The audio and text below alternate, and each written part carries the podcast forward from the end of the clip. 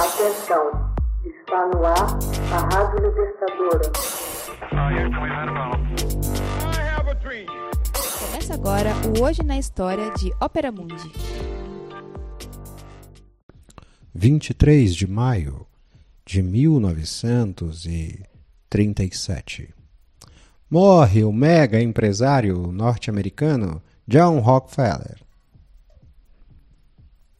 John Davidson Rockefeller, homem de negócios rígido, astuto, mas sem alma, embora fervoroso batista, o mais marcante e o mais rico dos grandes empresários estadunidenses do final do século XIX, morre em 23 de maio de 1937 em Ormond Beach, Flórida.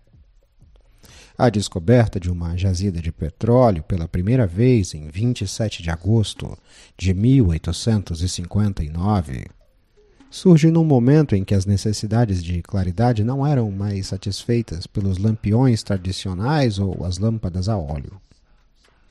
Aquele óleo negro, saído das pedras da Pensilvânia, iria revolucionar a vida cotidiana Esquecidos das lamparinas sujas, custosas e esfumacentas, eis que surge a lamparina querosene incandescente, uma claridade adequada, de boa luminosidade e relativamente econômica.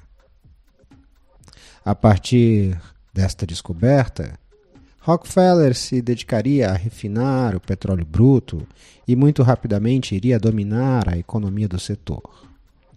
A dominação do setor significava passar pela extração do óleo por meio de poços e ter capacidade de refinar o produto. E praticamente o único em condições de fazê-lo era John Davidson Rockefeller, fundador da Standard Oil. Homem de negócios implacável, esperto e sem alma, opaco de característica dos grandes empresários estadunidenses do final do século XIX.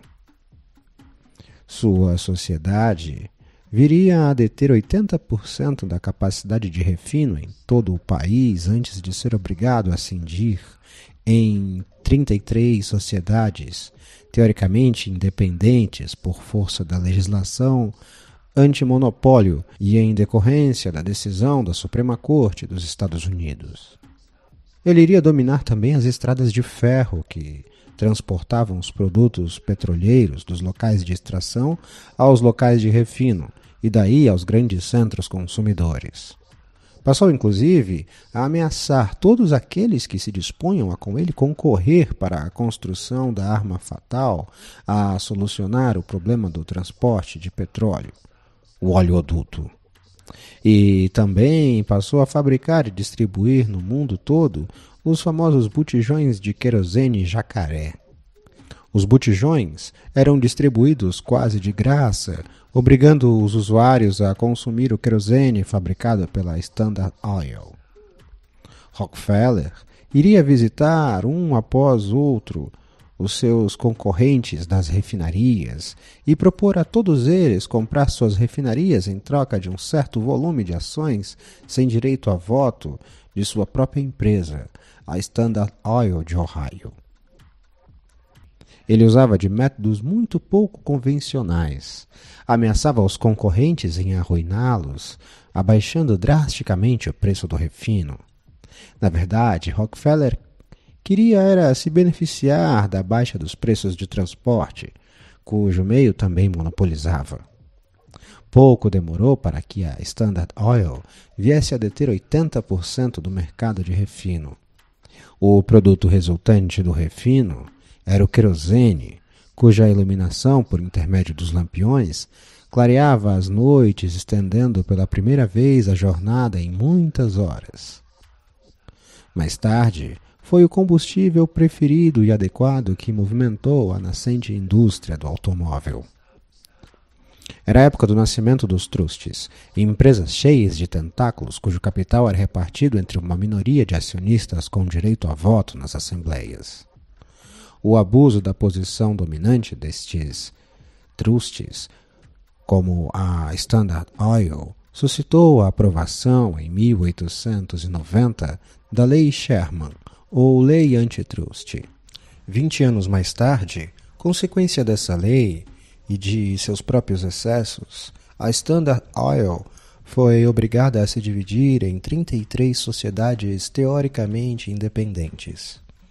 Pouco a pouco, valendo-se das falhas regulamentares, iria se reconstituir em torno da Standard Oil of New Jersey, que seria mais conhecida pelo nome de ESSO, depois Exxon e ExxonMobil, para tornar-se a líder de um cartel dominante do setor petrolífero mundial. As Sete Irmãs ocupam um cartel que dominou de maneira esmagadora o setor petrolífero mundial durante a primeira metade do século XX. São compostas das principais filiais da Standard Oil, fundada por John Rockefeller e pulverizada conforme a Lei Sherman, a Standard Oil of New Jersey, ESSO, hoje ExxonMobil, Standard Oil of New York, Socony ou Mobil, hoje ExxonMobil, Standard Oil of California, hoje Chevron, Texaco, hoje integrada também a Chevron, e a Gulf Oil, hoje também integrada a Chevron. Assim como as duas companhias europeias, a Anglo-Persian, hoje British Petroleum, e a Shell. Hoje na história, texto original Max Altman. Narração José Igor, edição Laila Manoeli. Você já fez uma assinatura solidária de Opera Mundi? Fortaleça a imprensa independente. Acesse www.operamundi.com.br/apoio. São muitas opções. Você também pode fazer um Pix usando a chave apoie.operamundi.com.br. Obrigada!